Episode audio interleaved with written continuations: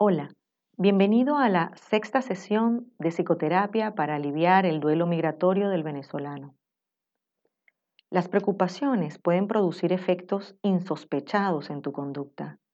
Pueden ponerte inquieto, hiperactivo o por el contrario, podría llevarte a la pasividad y a la evasión.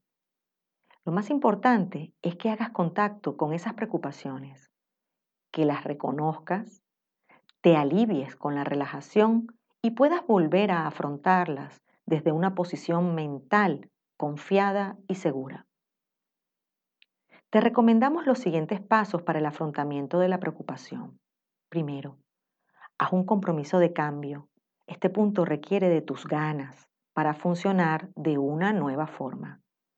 Para ello será mejor que focalices en los beneficios de mantenerte enfocado y activo en la lista de temas que tienes pendientes y en los perjuicios que te trae la pasividad y la evasión.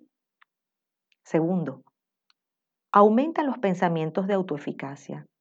Es muy importante validar el pensamiento de que puedes resistir.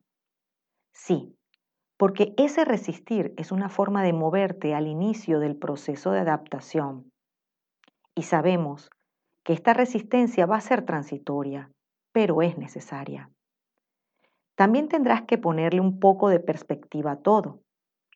Hay que graduar la cantidad de energía que le das a cada tema.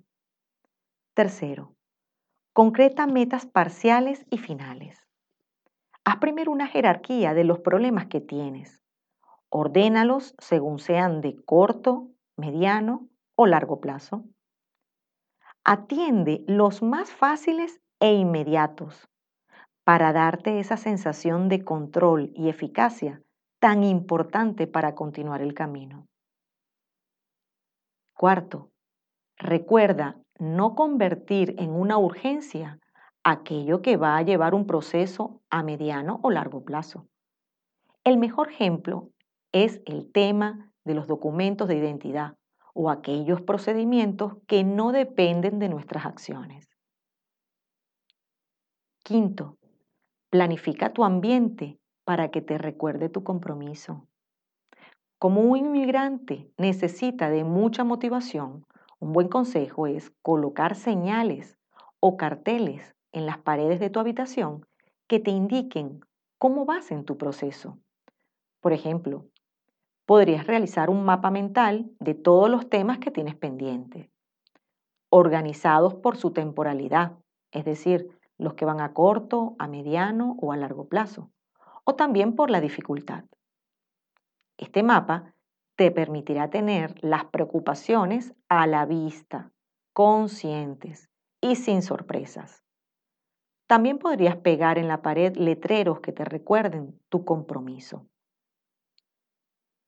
Sexto, eliminar de tu ambiente aquellos estímulos que propicien el descontrol o la pasividad. Observa si en tus hábitos diarios está presente el alcohol u otras sustancias. Trata de no tenerlas a la mano y piensa en otros métodos para distraerte que te aporten tranquilidad y enfoque. Por ejemplo, pasear, desarrollar una actividad de ocio, hacer un deporte o desarrollar la espiritualidad, por ejemplo. 7. Ayuda a tu funcionamiento fisiológico. Cuida el sueño revisando las normas de higiene del sueño. Mantente hidratado. Realiza respiraciones profundas dos o tres veces al día y trata de mejorar tu dieta. 8. Observa el diálogo que mantienes contigo mismo, porque dicho diálogo está muy relacionado con tu comportamiento. Si piensas cosas negativas de ti y te hablas despectivamente, corrige tu discurso interior y dirígelo a calmarte y a darte una nueva oportunidad en cada tropiezo. La esperanza es un ingrediente muy importante en el proceso de resistencia del inmigrante. La verdadera conciencia plena consiste en recordar que hay un espacio en tu mente y cuerpo al cual puedes volver para calmarte. es ideal que lo hagas dos o tres veces al día, cada día. Te esperamos en la séptima sesión de psicoterapia para aliviar el duelo migratorio del venezolano.